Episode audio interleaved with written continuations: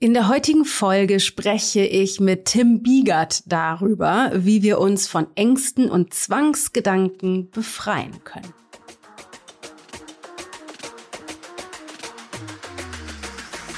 Hello, hello und herzlich willkommen zu Da ist Gold drin. Mein sehr ehrlicher Podcast, in dem wir eintauchen in die ganze Saftigkeit des Seins und die Qualität des Erlebens des Lebens steigern. Ich bin Dana Schwand, Gründerin der Into Being Coaching Philosophie und deine Gastgeberin. Let's Fets! Tim ist Meditationslehrer und Life Coach und hatte ewig lange mit Zwangsgedanken und Panikattacken zu kämpfen, so dass er eingeschränkt war in seinem täglichen Leben bezogen auf seinen Job und da in ein tiefes Loch gefallen ist, mit Depressionen zu tun hatte und so weiter und so fort. Und er berichtet davon, wie er diese Angst begegnet ist und wie er als krasser Kopfmensch jahrelang von verschiedensten Gedanken dominiert war und darüber den Weg zur Meditation gefunden hat oder wie der Weg genau war, der war nicht so ganz geradlinig und wie er Meditation nutzen konnte, um da rauszukommen, wie seine aktuelle Praxis aussieht, wie er das auch weitergibt und welchen Fokus er darauf legt und wie er manchmal auch abseits vom Meditationskissen mit verrückten Gedanken zu tun hat und was er damit dann macht. Ist auf jeden Fall ein super, super schönes Gespräch und ich hoffe sehr, dass gerade wenn du manches Mal auch mit Ängsten und Zwangsgedanken zu tun hast, dass dir das weiterhilft und vielleicht sogar den Weg Richtung Meditation eröffnet.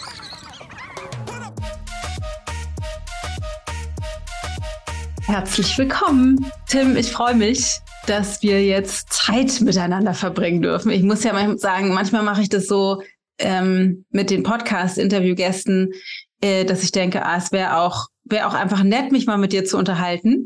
Und dann lade ich dich einfach in meinen Podcast ein, dann kann man gleich mehrere Fliegen mit einer Klappe schlagen.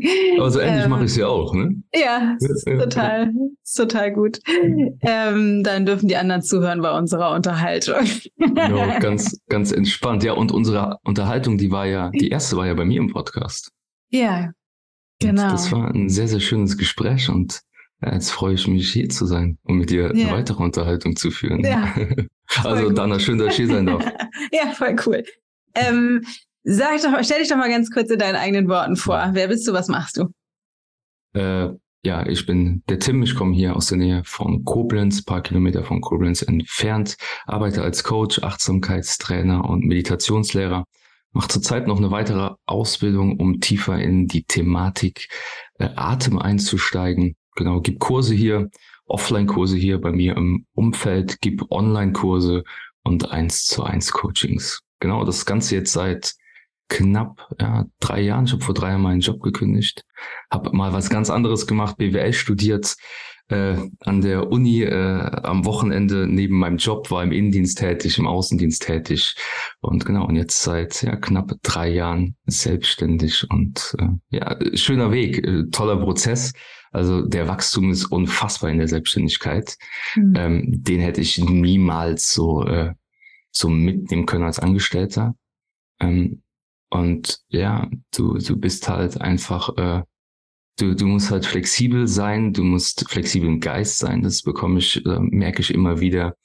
Du musst äh, kontinuierlich sein. Und ähm, ich glaube, dass mir das etwas leichter fällt als vielleicht vielen, weil ich auch schon seit langem eine Meditationspraxis habe, jetzt seit fünf, sechs Jahren. Und da geht es auch um Kontinuität und ich habe einfach Bock, immer, immer weiter zu forschen, weiterzukommen und habe echt Lust aufs Leben bekommen. Und das war mal anders. Und äh, mhm. ja, das vielleicht so in der Kurzbeschreibung über mich. Spannend.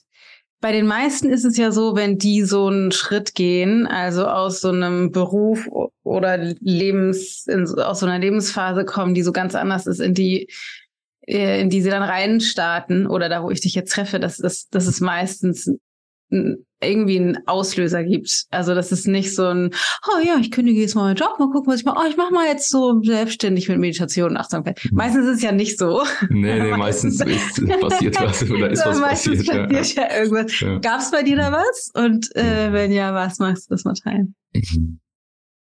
Gut, da muss ich immer überlegen, wo fange ich an? Also wenn ich ganz zurückgehe, also ich bin jetzt Mitte 30, wenn ich ganz zurückgehe, hat es schon früher angefangen. Also wenn ich jetzt zurückschaue, hat schon eben im jugendlichen Alter angefangen. Dass ich, ich war eigentlich ein sensibler Junge. Ich war eigentlich ähm, immer so ein bisschen der kleinere. Ich war immer so ein bisschen der, der dünnere auch. Es liegt vielleicht auch daran, dass ich ziemlich früh in die Schule gegangen bin. Damals mit meinen Kumpels zusammen. Ich bin mit fünf in die Schule, was vielleicht im Nachhinein nicht so ganz optimal war. Und ich habe dann irgendwann, also ich war immer ängstlich so ein bisschen, ich war immer zurückhaltend und ja, und irgendwann im jugendlichen Alter hat es angefangen, dass ich Gedanken entwickelt habe, die mir echt Angst gemacht haben. Und äh, diese Gedanken auch immer wieder zurückkamen. Und, Was waren das ähm, für Gedanken?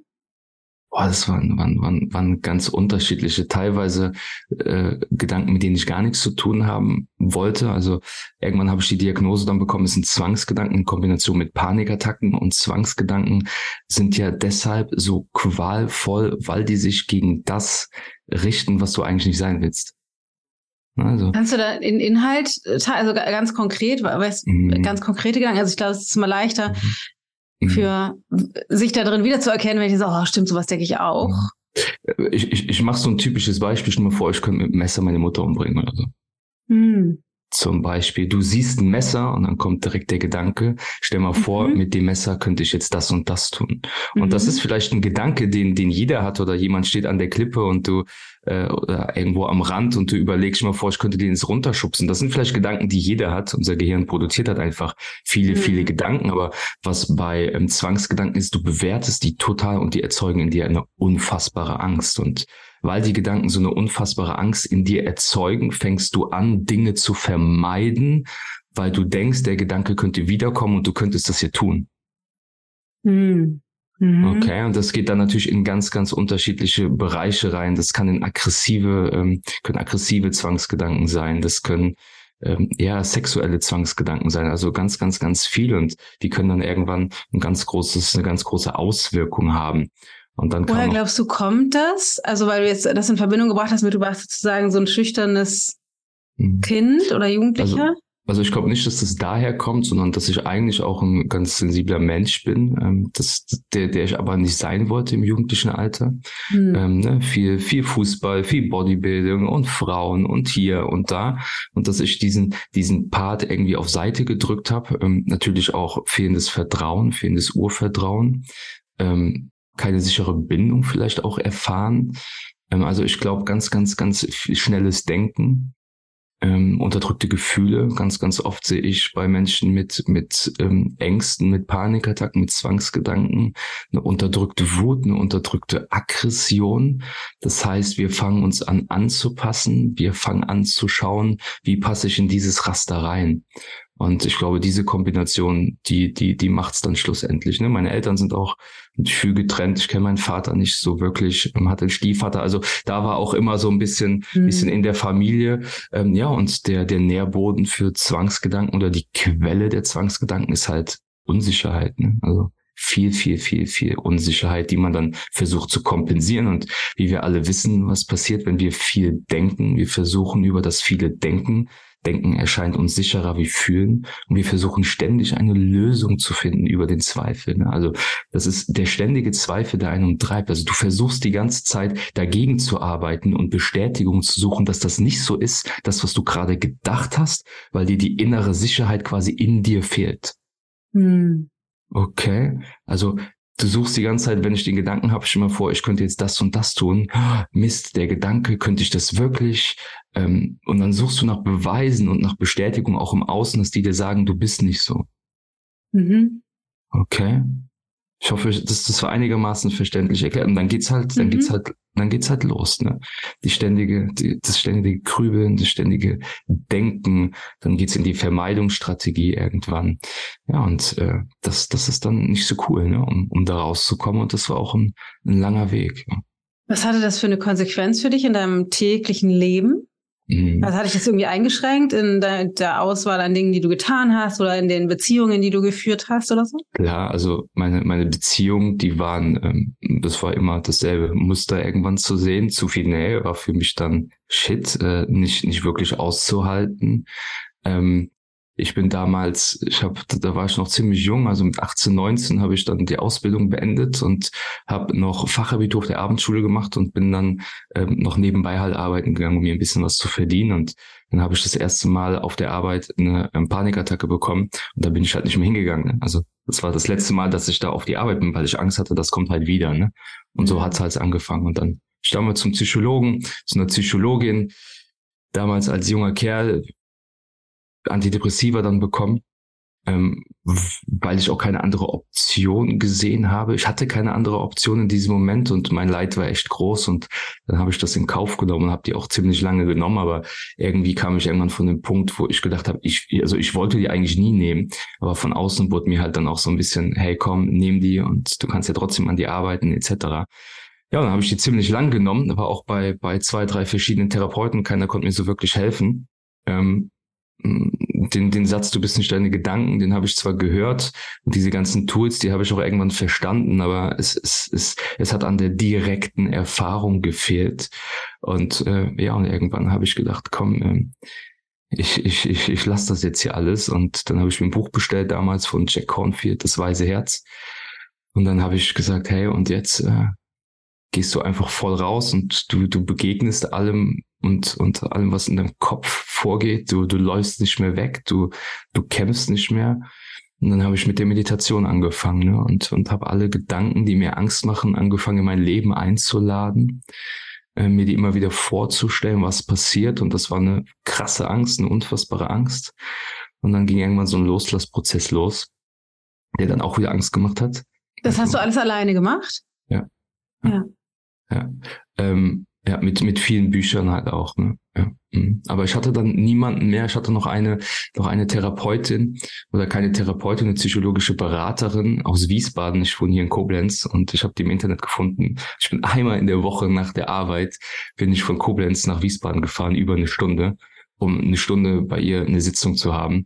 Äh, ich, ich hätte alles gemacht. Wirklich, ich, ich, ich war so weit, ich hätte alles gemacht. Und die hat mir das erste Mal so gesagt, ey, das klingt nach Zwangsgedanken und so, ich würde dir die Meditation empfehlen. Und dann hat die mir damals ein Video, ich weiß nicht, ob du ihn kennst, von Hina Polenski geschickt. Mm -mm. Kennst du den? Der hat das Kloster Buchenberg hier in Deutschland. Das ist ein Zen-Meister. Mhm. Und dann bin ich das erste Mal so in Berührung gekommen mit Meditation und weiter geforscht und habe ich im Internet einen Beitrag von jemandem gefunden, der auch Zwangsgedanken hat. Und dann hat er einmal einen Beitrag nach drei Jahren gemacht und nach sechs Jahren und das, was ihm wirklich geholfen hat. Da stand halt auch Meditation drin. Da habe ich gesagt, ey, und jetzt mache ich das auch, wenn einer das geschafft hat und der ist da mhm. rausgekommen mhm. und der sagt Meditation und begegne dem, was ist. Ja, und das habe ich gemacht. Das hat unfassbar Angst gemacht. Das war echt ein langer Prozess, aber der hat sich auf jeden Fall gelohnt. Ja. ja. Und das heißt, wie sah das aus? Du hast ja nicht von morgens bis abends den ganzen Tag meditiert? Nee. Ich habe viel gegrübelt, den ganzen Tag weiterhin, den ganzen Tag weiterhin gegrübelt, natürlich, ne? Und, und Bestätigung gesucht, aber ich habe hab mich jeden Abend halt hingesetzt. Ne? Und bist Mich, damals aber ganz normal arbeiten gegangen, oder? Genau, ja. ja, durch die Antidepressiva habe ich so gemerkt, ich habe so ein bisschen Sicherheit, ähm, ich falle nicht mehr so tief und ich bin dann wieder normal arbeiten gegangen, ja. Mhm äh, habe hab dann auch die Dinge nicht mehr so ganz sehr vermieden.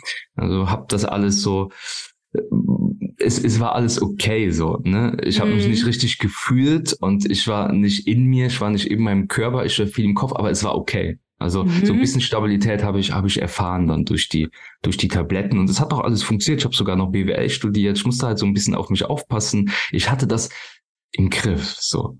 Mhm. Aber es war halt nur im Griff und ja. ich will nichts mehr im Griff halt haben. Ne? Und ähm, ja, und dann habe ich jeden Abend mich hingesetzt, meditiert. Ich habe einmal die Gedanken, die ich habe, die habe ich mir angeschaut und ganz genau geguckt, was in meinem Körper passiert. Ja, also wo ist Enge, wo, wo sitzt die Angst, immer wieder aufs Neue. Manche Gedanken, die habe ich erstmal beiseite getan, weil die mir noch zu sehr Angst gemacht haben, aber dann habe ich die Stück für Stück rausgekramt und ja, bin dann auch irgendwann an diese Gedanken ran. Und dann kommt halt irgendwann Vertrauen. Ne? Also wenn du dich dem stellst, was ist und das, das anschaust und du lernst in der direkten Erfahrung, dass gar nicht viel passiert, sondern nur Angst da ist und ich immer noch der Tim bin, wenn ich diese Gedanken denke, dann wächst halt Vertrauen und so ging das dann immer weiter, immer weiter, immer weiter und genau, und das war schlussendlich mein Weg, mein Schlüssel da rauszukommen. Ja. Das würdest du sagen, du hast die jetzt gar nicht mehr, die Zwangsgedanken, oder kommen die manchmal noch? Oder sind die da, aber machen dir nicht so viel Angst? Oder wie hat sich das dann verändert im Verlauf?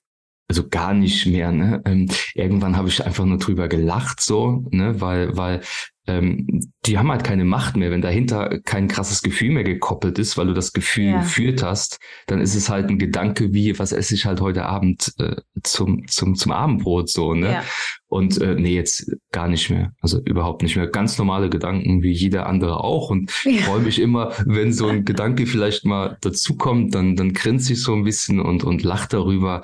Aber das, das ist schon gar kein Thema mehr. Es sind ganz, ganz andere Themen irgendwann aufgebloppt. Beziehungsthemen yeah. sind aufgebloppt ähm, dass das alles natürlich vertuscht hat, so, ne? Also ja. das war, das ist einfach nur die, die Oberfläche und äh, darunter, die Frage ist ja immer, was ist die Quelle? Was ist die Quelle ja. dahinter? Und dann kam natürlich Beziehungs, äh, dann, dann kam ein Thema so nach dem anderen, was man dann Stück für Stück abarbeiten kann. Und äh, ja, jetzt fühle ich seit fünf Jahren eine schöne Beziehung und, und wunderschön. Ich kann mich, mich hingeben, ich kann mich immer mehr öffnen. Ähm, und das ist wunderbar. Ja. Und wie ist es dann dazu gekommen, dass du den Job gekündigt hast? Das war ganz, ganz spannend. Ähm, Dana, ich habe mir 2000, warte mal, 20 habe ich mir aufgeschrieben als Ziel für 21 einfach mal meinen Job zum Kündigen zum 30.06. Weil ich habe schon mal ein Retreat vorher gegeben. Ich war das erste Mal im Zen-Kloster und ich wollte irgendwas mit Menschen machen. Ich wollte das Thema Meditation so ein bisschen noch mehr rausbringen. Und ich wollte halt eigentlich schon immer irgendwie selbstständig sein. So, ne?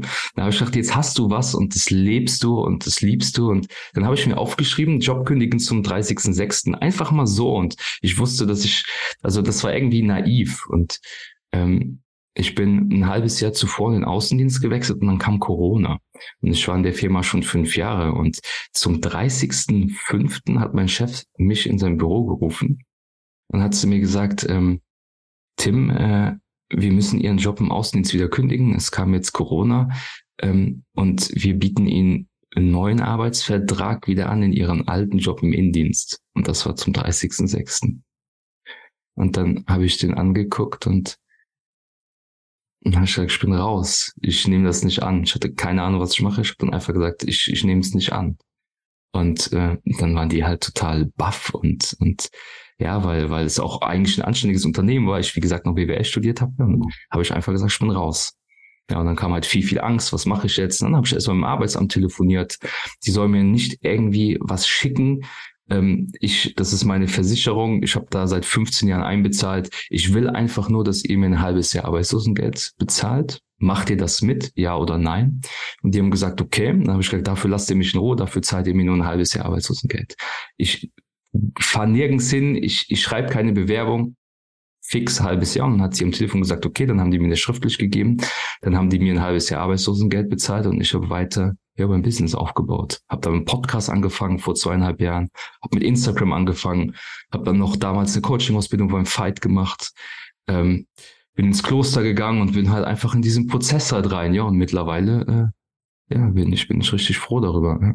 Es, es ist unfassbar am Wachsen jetzt, äh, unfassbar am Wachsen. Ähm, dieses Jahr ist dann quasi erst mein zweites Jahr, mein zweites Jahr, ähm, denkst ich, äh, ja, bin, bin direkt im zweiten Jahr aus der Kleinunternehmerregelung raus.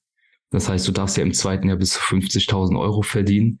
Ja, und jetzt, äh, meine Kurse sind hier vor Ort ausgebucht. Der Podcast wächst immer mehr, wo du ja Teil warst. Und jetzt ist das alles so ins, ins Laufen gekommen. Jetzt bin ich gespannt, was noch so alles passiert. Cool. Glückwunsch.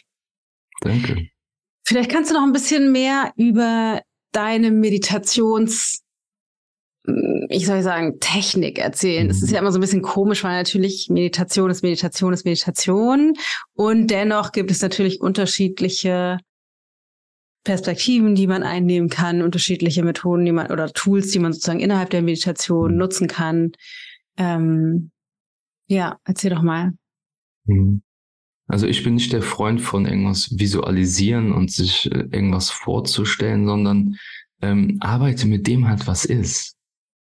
So, und ähm, einerseits sich das anzuschauen, was, was einem Angst macht, was einen triggert. Wir können ja ganz, ganz viele Situationen mit auf unser Kissen nehmen, die uns im Außen passieren, aber wir keine Zeit haben, uns das irgendwie anzuschauen. Und dann setze ich mich immer hin und schau auch einfach erstmal, was, was ist gerade und gehe ich so ein bisschen den Tag durch, ist irgendwas, was mir gerade so ein bisschen Angst macht, was mich getriggert hat, was sind so meine Themen und dann stelle ich mir die, wie gesagt, immer gedanklich vor und schaue, was die in meinem Körper machen und das so als Anfang und danach ist der Fokus einfach immer nur noch auf der Atmung. Immer nur wahrnehmen, wahrnehmen, wahrnehmen. Wo spüre ich den Atem? Entweder an der Nasenspitze, wie er ein- und ausströmt, kalte Luft, warme Luft, die Bauchdecke, die sich hebt und ich lasse mich immer in den Ausatmen fallen. Also der Ausatmen steht ja für, für loslassen. Die Einatmung passiert immer aktiv, nur bei der Einatmung sind Muskeln aktiv. Das heißt, bei der Einatmung drückt sich das Zwerchfell auf unser Bauchorgane, massiert unsere Bauchorgane, massiert sogar unser Herz, unsere Nieren. Und das Ausatmen ist ein passiver Prozess. Wenn wir das mal ganz genau erforschen, der Ausatmen, der passiert einfach. Und Fokus auf das Sinken in die Ausatmung. Und dann kommt irgendwann Stille und dann Hingabe und so weiter. Und dann sind wir irgendwann einfach in, in einem Raum, in einem friedvollen Raum. Aber bis dahin zu kommen, das braucht natürlich ein bisschen Übung und ein bisschen Praxis. Ne? Aber immer der Atem, immer mit dem arbeiten, was da ist. Das, das, das ist ja, das, das haben wir nicht umsonst so. Also erstmal zum Überleben, aber wir brauchen uns nicht immer irgendwas zu holen, sondern ich bin der Freund davon, arbeite mit dem, was ist. Und lass das auch sein, was jetzt ist, weil wie oft versuchen wir gegen Ängste anzukämpfen, wie oft wollen wir etwas nicht haben und Meditation ist einfach mit dem zu sein halt, was einfach jetzt gerade ist. Das, den Kampf aufgeben, ne? die, die, die Waffen niederlegen, das macht auch erstmal Angst, weil wir so viel dann ja, so viel dann Kontrolle verlieren. Aber wenn wir das immer wieder machen und auch das dann, das Loslassen Angst macht, auch das einfach mal. Hey, halte einfach auch diese Angst dahinter und lass auch das da sein. Und da kommen wir immer mehr dann Stück für Stück zu uns. Ja, es finde ich total schön, wie du das beschreibst. Also die, die, also so wie ich das raushöre, die Meditation in so zwei Teile zu unterteilen. Also so ein Einchecken. Genau, ja, cool. Und ein, ich würde fast sagen, so ein, so ein, ich sag mal, ich weiß nicht, ob du das dann so wahrnimmst, aber sowas wie so ein formelleres Training, den äh, vorsätzlich zu entscheiden, wo der, wo das Bewusstsein ist, wo der Verstand ruht und nicht den machen zu lassen. Also zuerst sozusagen den einzuladen, mal okay, mal zu gucken, was schlummert unter der Oberfläche, was ich vielleicht im Alltag weggedrängt habe oder nicht, einfach mir nicht den Raum genommen habe, das bewusst wahrzunehmen und zwar in Gedanken und Gefühlen und Körper, wenn ich das richtig verstehe. Sehr gut, sehr gut, ja. Da müssen wir unterscheiden, ja. Mhm. Und dann gibt es, machst du das in so einem, in einem Timeframe oder machst du sozusagen, ich gucke so lange, bis alles durchgeforscht ist und gehe dann in dies, ins formelle Training mhm. über? Wie machst du das? Du, ich mache das so intuitiv. Also ja. ich sitze so, ich sitze so 15, 20 Minuten morgens da, ne? Manchmal habe ich noch eine Praxis abends, also das sind doch keine irgendwie Stunden. Man muss keine Stunden auf dem Kissen verbringen. Viel, viel wichtiger ist, dass wir was auf das Kissen irgendwie mitnehmen und das, was wir auf dem Kissen erfahren, dieses, dieses, diese Bewusstheit einfach in unser Leben mit integrieren und ähm, das halt ins Leben einladen, weil ich glaube, ein Leben lang einfach nur auf dem Kissen zu sitzen, ähm, dann, dann haben wir auch keine direkte Erfahrung mit dem Leben gemacht. Also ich bin der Freund davon, hinzusetzen, das zu tun, einzuchecken mit sich, vielleicht die Themen anzuschauen, zu atmen, erstmal anzukommen, in den Tag zu starten und dann halt Stück für Stück halt raus in die Welt zu gehen. Und da sehen wir dann, ob es klappt. Und wenn wir wieder reagiert haben und, und überreagiert haben, dann wissen wir, wir dürfen noch ein bisschen üben, weil der, der Raum zwischen Reiz und Reaktion immer noch zu, zu dicht beieinander liegt. Und das bedeutet nicht, dass keine Ahnung, dass ich nicht mehr wütend bin oder, oder dass hier zu Hause es nicht mal kracht oder, oder, ne, sondern ich, ich übe mich einfach. Ich übe mich halt einfach in einer achtsamen Haltung ähm, und, und versuche das einfach so ein bisschen in die, in die Welt mehr zu bringen und nicht mehr auf alles zu reagieren, was natürlich einfach Übung ist. Ne? Vielleicht kannst du zur Achtsamkeit und dem, was du gerade gesagt hast, zwischen Reiz und Reaktion sozusagen nochmal was sagen, weil ich, ich hm. finde, dass Achtsamkeit ist ein, ein manches Mal missverstandener Begriff. Wie, also voll, voll, ja. Mhm. Ähm, wenn jetzt, ja. Ja, vielleicht kannst du da nochmal was zu sagen, wie du das, wie du das siehst. Ja, wenn jetzt mein, mein Handy, das liegt hier neben mir, wenn das jetzt klingelt, dann kommt ein Reiz in, in, in mein System, also der Reiz des Handys und ich kann sofort reagieren und sofort rangehen. Oder ich merke, dass das Handy klingelt und ich bleib einfach sitzen und schaue einfach, was in mir passiert und reagiere nicht. Und genauso ist das ja bei Gedanken, ne? oder wenn, wenn, wenn wir ein Streitgespräch haben, ne? wenn wir uns jetzt irgendwie streiten würden und wir würden jetzt, äh, ähm, das Gespräch wird ein bisschen ausarten und, und äh, wer weiß, was noch kommt. Wer weiß. und dann ist die Frage, ähm, wenn mich das wütend macht, kann ich die Wut in mir halten? Kann ich die Wut einfach da sein lassen, ohne aus der Wut zu reagieren? Also nicht ähm, destruktiv zu handeln, sondern zu sagen, hey, krass, ich bin gerade wütend, ich nehme die Wut erstmal da und reagiere oder handle nicht aus der Wut. Mhm. Würdest du sagen, es ist immer dysfunktional, aus der Nein. Wut zu handeln? Ach so. Hm. Dass es funktion dysfunktional ist, hast du gesagt? Ja, aber würdest du sagen, es ist immer, immer dysfunktional, sozusagen aus der Wut zu handeln? Nein, nein. Nein. Ja, ich habe mich gerade, also es ist tatsächlich die Frage, wo ich gerade dachte, so es ist, weil grundsätzlich würde ich dir da also zu 1000 Prozent zustimmen und sagen, mhm. es ist super wichtig, nicht ähm, den Gefühlen einfach immer zu folgen. Also genau. sozusagen den mhm. Impuls zu haben, ich bin wütend, dann muss ich jetzt irgendwie, die muss jetzt einfach immer raus. Das finde ich tatsächlich nicht so, aber habe auch oder mache auch immer mal wieder die Erfahrung, dass manchmal die Wut sich, also irgendwie funktional ist, wenn ich merke, dass es, dass ich sozusagen ich Kraft brauche, um Mega. entweder dem inneren Sog, keine Ahnung, lieber das liebe Mädchen zu sein und nicht meine Gedanken auszudrücken, zu folgen zum Beispiel, oder aber auch, wenn ich merke, es gibt ähm, sozusagen von außen werden meine Grenzen überschritten und Klarheit reicht sozusagen nicht aus, dann mhm. habe ich manchmal den Eindruck, dass Wut ist wie so ein, es potenziert sozusagen die Kraft, die mich auch wahrhaftiger werden lässt. Total. Ich, ich glaube auch diese Haltung, ne? also wenn wir ein gutes, ein gutes, einen guten Kontakt zur Wut haben, dann haben wir eine andere Haltung. Hm. Also wir bleiben auch, finde ich, im Feuer mal stehen. Und wir wissen diese Wut halt gut einzusetzen.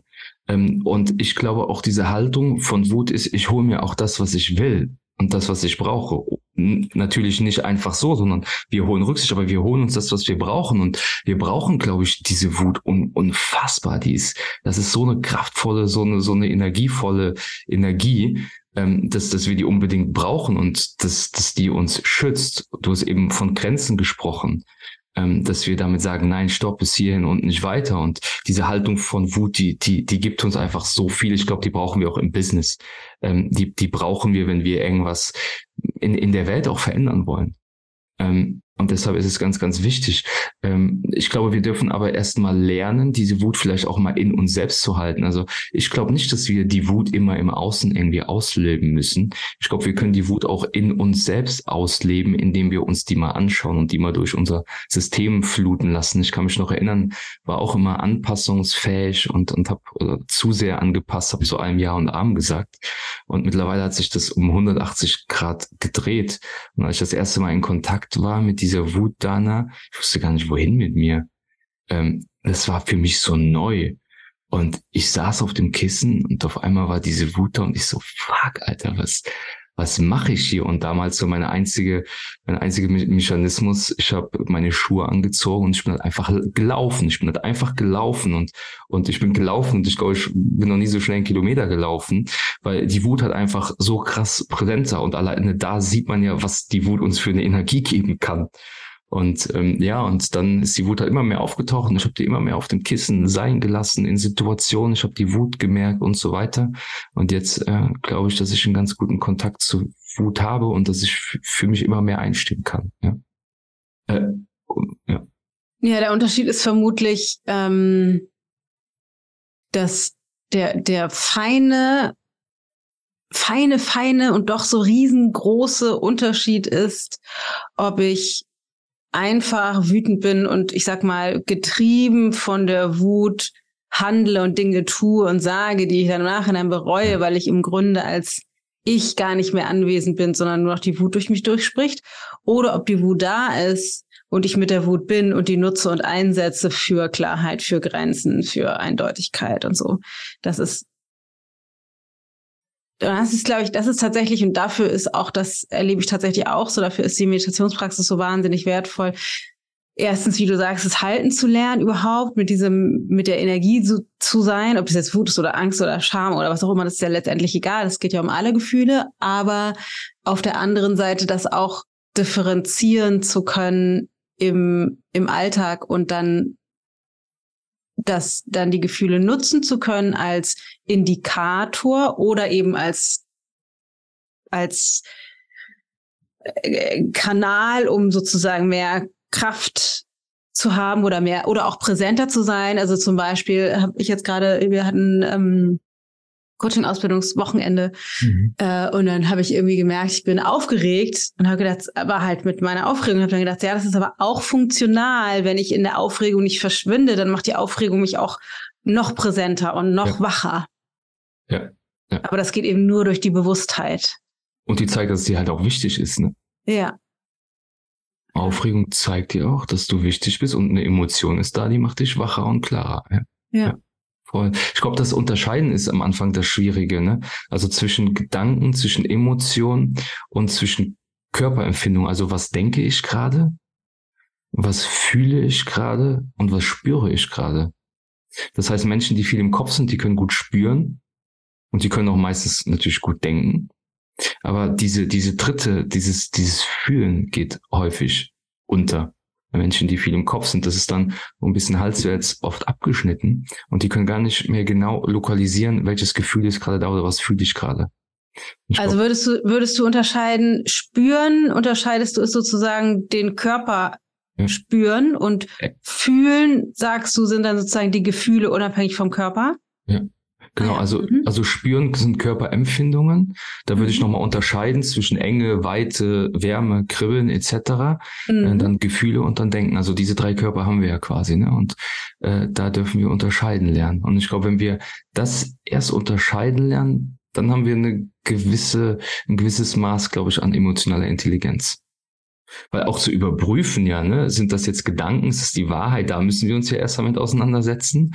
Dann dürfen wir dahinter erstmal das Gefühl fühlen, was ist das überhaupt? Okay, da ist Wut. Okay, hinter Wut ist oft auch noch Traurigkeit.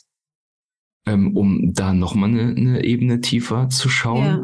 Was ist vielleicht noch dabei? Vielleicht ist noch Angst dabei. Also das müssen wir differenziert betrachten. Und dann noch, was äußert sich vielleicht im Körper? Ist da Enge? Ist da Anspannung? Kloß im Hals oder was auch immer? Ja, wie siehst du es? Siehst du es auch so, dass wir das müssen auf diesen zwei oder drei Ebenen zu unterscheiden lernen, um wirklich zu wissen, was in uns vorgeht? Ja, würde ich tatsächlich auch sagen. Ich, also ich äh, hätte wahrscheinlich diese Begriffe nicht verwendet, aber das ist ja, mhm. das ist ja sozusagen, also ähm, zwischen Spüren und Fühlen hätte ich jetzt sozusagen einfach nur rein von sprachlich nicht unterschieden. Aber mhm. ich würde auch sagen, wie geht's da im Körper? Also was, wo, wo lokalisieren sich? Und da würde ich immer sagen, deine Gedanken und Gefühle oder Gefühle und Gedanken.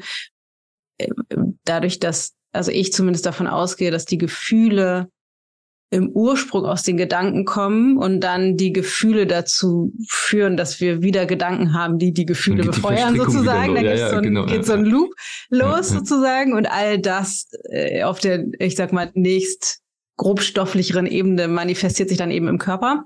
Mhm zu sagen. Ähm, deswegen äh, würde ich auf jeden Fall, und ich würde sogar noch so, glaube ich, in der Frequenz gucken, also was ist sozusagen die Energie, die daraus entsteht, also in welcher Energie befinde ich mich, aber das ist dann mhm. wie so sozusagen die nächst feinstofflichere Ebene sozusagen, feinstofflicher als Gedanken und Gefühle, was ist sozusagen die Frequenz, in der ich mich bewege. Aber es ist im Grunde ist es alles eins, aber es ist total wichtig, ähm, würde ich auch sagen, in der, in der Selbstwahrnehmung diese verschiedenen Aspekte erkennen zu können. Also wenn ich halt zum Beispiel merke, oh krass, irgendwie ich atme total flach, dann kann das ja ein Indikator sein in die eine oder andere Richtung. Oder ich fühle mich so und so. Oder ich denke gerade diese Gedanken. Und das sind ja wie verschiedene Einfallstore, um besser ähm, mich wahrnehmen zu können und besser zu verstehen, fühlen, spüren, wahrnehmen, was auch immer, was gerade präsent ist. Und erst dann kann ich ja bewusst außerhalb der, des Automatismus, ich nenne das immer Konditionierung, also außerhalb des der konditionierten Persönlichkeit oder des konditionierten Verstandes ähm, handeln. Und was ich jetzt gerade noch gedacht habe, ähm, dass das würde mich nochmal interessieren, wie du das siehst. So wie ich das raushöre, geht es ja hauptsächlich darum, sozusagen dem dem zu begegnen, was schon da ist, erstmal, ne, mhm. was so. Und dann, und du bist ja nun auch selbstständig oder Unternehmer ähm, und führst eine Beziehung und erschaffst dir dein Leben, geht es aber ja auch, ich sag mal, vorsätzlich durch Bewusstheit zu beeinflussen, also die Gedanken und die Gefühle und die Energie. Mhm. Arbeitest du damit? Ja, Fokus, ne? Also ich, ich arbeite auch viel mit dem Fokus. Also ich, ich, ich liebe zum Beispiel Deep Work, aber das ist ja auch wieder, oder, oder Flow, oder diese ganzen Themen, die, die liebe ich auch unfassbar. Das heißt, dafür erstmal ein Bewusstsein zu schaffen, dass du deine Aufmerksamkeit auch verändern kannst ne, ähm, dass du, dass du was anderes, also und das lernen wir auch wieder in dieser in der Meditation, ähm, Fokus zu haben. Ne? Also, hey, ich bin jetzt bei diesem Mensch, ich bin jetzt gerade voll da. Jetzt ist dieser Arbeitsschritt dran. Jetzt lege ich meine volle Aufmerksamkeit auf das, was ich jetzt gerade tue. Und dann kannst du natürlich noch visualisieren und so weiter. Aber bei mir ist so, ich versuche wirklich immer mal wieder fokussiert durch den, durch den Tag zu gehen, meine Aufmerksamkeit auch bewusst zu lenken. Das merke ich zurzeit immer mehr, dass das der kleinste Gedanke, den, den ich verändere oder wie ich denke, äh, meinen ganzen Körper anders fühlen lässt, so, ne? Das, das ist jetzt gerade in der, in der letzten Zeit extrem auffällig bei mir. Das ist für mich total faszinierend, ähm, dass du auch bewusst entscheiden kannst, was du halt denkst, ne? Ja. Und äh, das ist, glaube ich, ganz, ganz wichtig, das erstmal zu verstehen. Aber ich glaube, bei ganz, ganz vielen Menschen dürfen wir erstmal anfangen, oder das ist meine Erfahrung, dass wir mal gerade mit dem sind, was ist. Ja. So, ne, ähm, weil wir ständig am, am Kämpfen sind und wie, wie eben schon gesagt, wir wollen ständig weg von irgendwas, dann haben wir noch hier, ich halte gerade mein Handy hoch, hier dieses Ding, das zieht uns immer wieder vom Körper weg.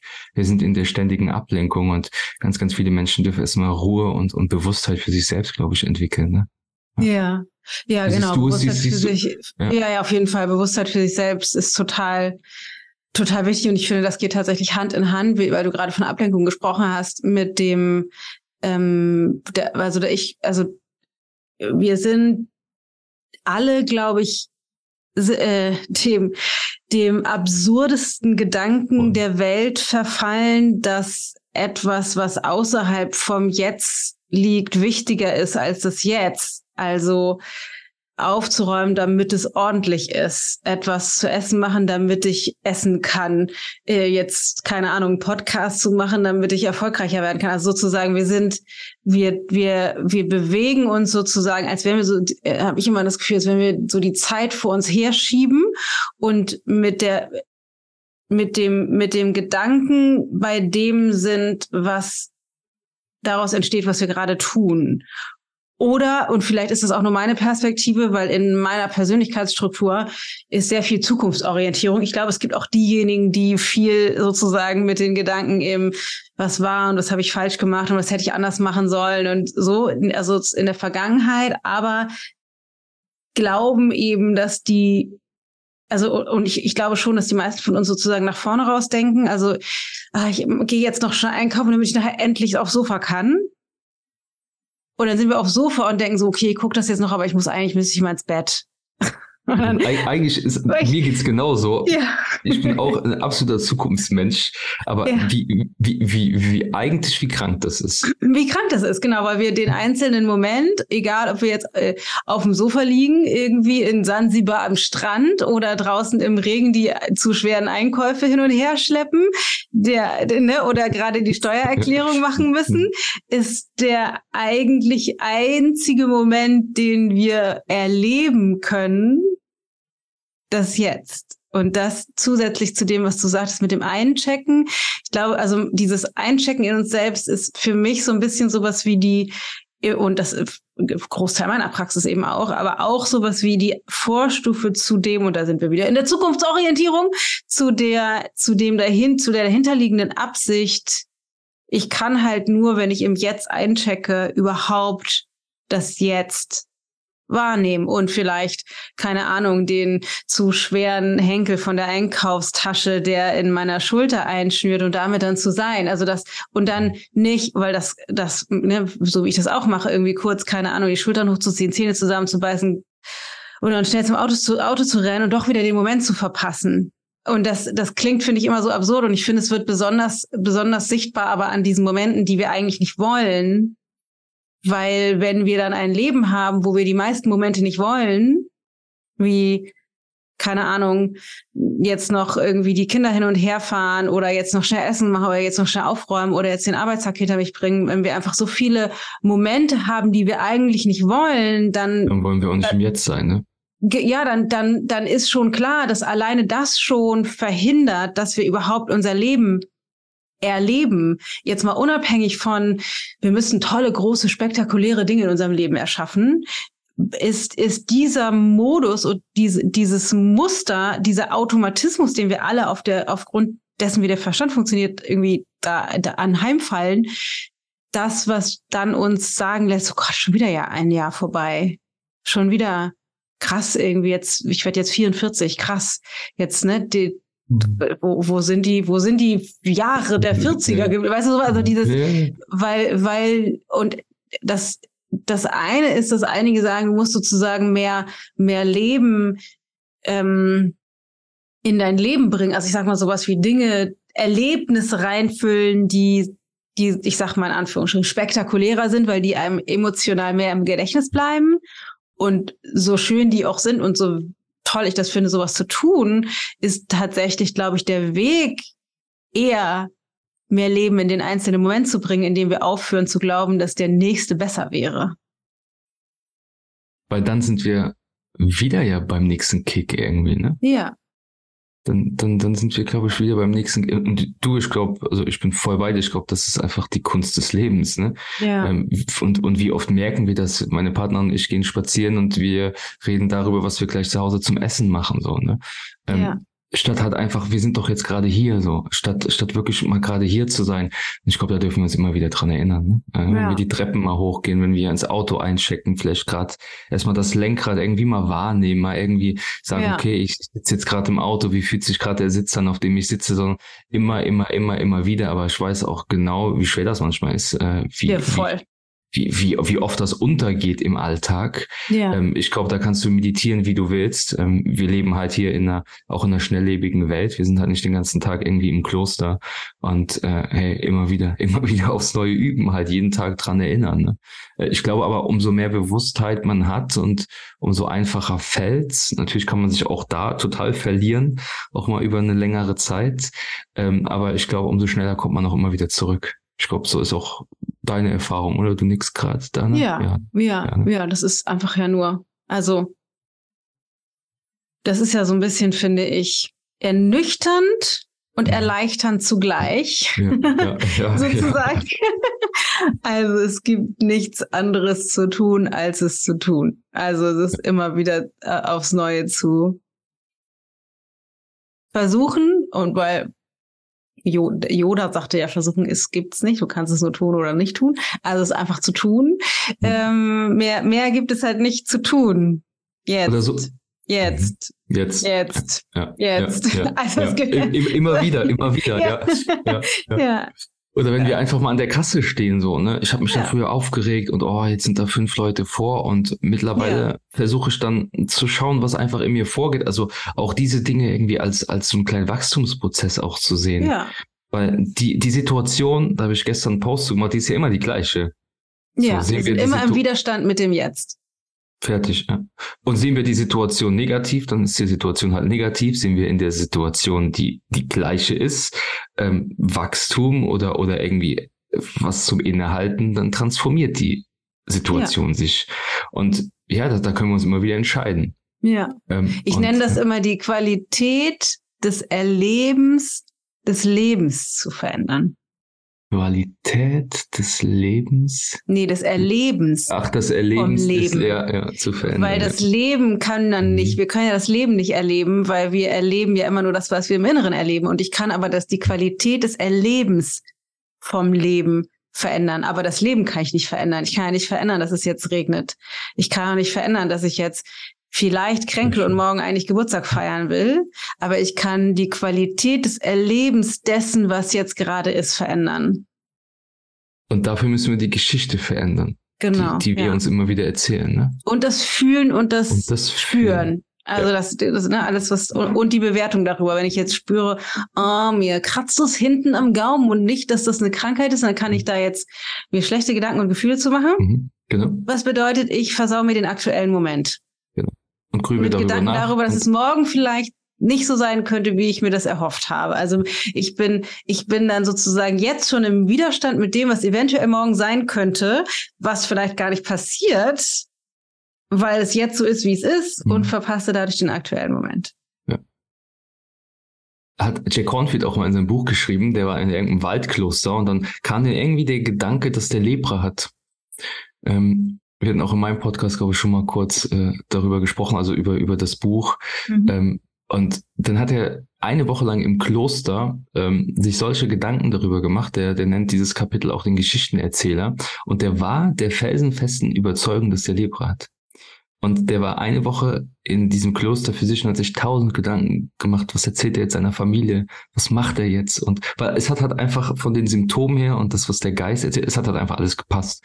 Dann ist er dann irgendwie nach sieben Tagen raus zum anderen Mönch und, und wollte auch gar nicht so wirklich raus und wollte auch nicht so nah an dem anderen Mönch. Dann hat er den halt so eine Frage gestellt, so doch irgendwas über Lepra und der Mönch hat sich halt kaputt gelacht und hat ihm irgendwie gesagt, nee, der, also was, was für ein Schwachsinn das hat er. Und eine Woche lang, der hat gesagt, er hat die, die schlimmste Woche seines Lebens durchgemacht. Einfach, weil der der Geschichte halt geglaubt hat, immer wieder drauf eingestiegen ist, bewertet hat und, und, und. Und das ist, glaube ich, ja, das, das ist die Kunst, mit dem Ding da oben umzugehen und gleichzeitig, was du eben gesagt hast, die Emotion wahrzunehmen oder das Erleben über die Emotion, weil unsere Emotionen sind ja unser Soundtrack des Lebens. So, ich glaube, 80 oder 90 Prozent unseres Erlebens passiert über die emotionale Ebene. Das heißt, du denkst ja auch jetzt nicht, wenn du jetzt an den Urlaub zurückdenkst, Dana, du warst ja, glaube ich, vor, vor ein paar Wochen, ähm, wenn du jetzt an den zurückdenkst, du denkst ja nicht, was irgendeine Person zu dir gesagt hat. Ähm, du, du, du denkst an das, was ein schönes Gefühl in dir ausgelöst hat. Also du denkst auch nicht, wenn ein, wenn ein Mensch stirbt oder wenn, wenn ein geliebter Mensch geht, denkst du nicht daran zurück, was der zu dir gesagt hat. Du denkst daran, wie du dich bei dem gefühlt hast. Das ist immer das Entscheidende. Also alles, was wir über die emotionale Ebene, die ist viel kraftvoller, die ist grobstofflicher, was du eben gesagt hast. Gedanken sind feinstofflicher. Aber das ist das, das ist das, was wir, was wir erleben. Und das können wir beeinflussen. In welcher Intensität wir das erleben. Ja. ja. Ja.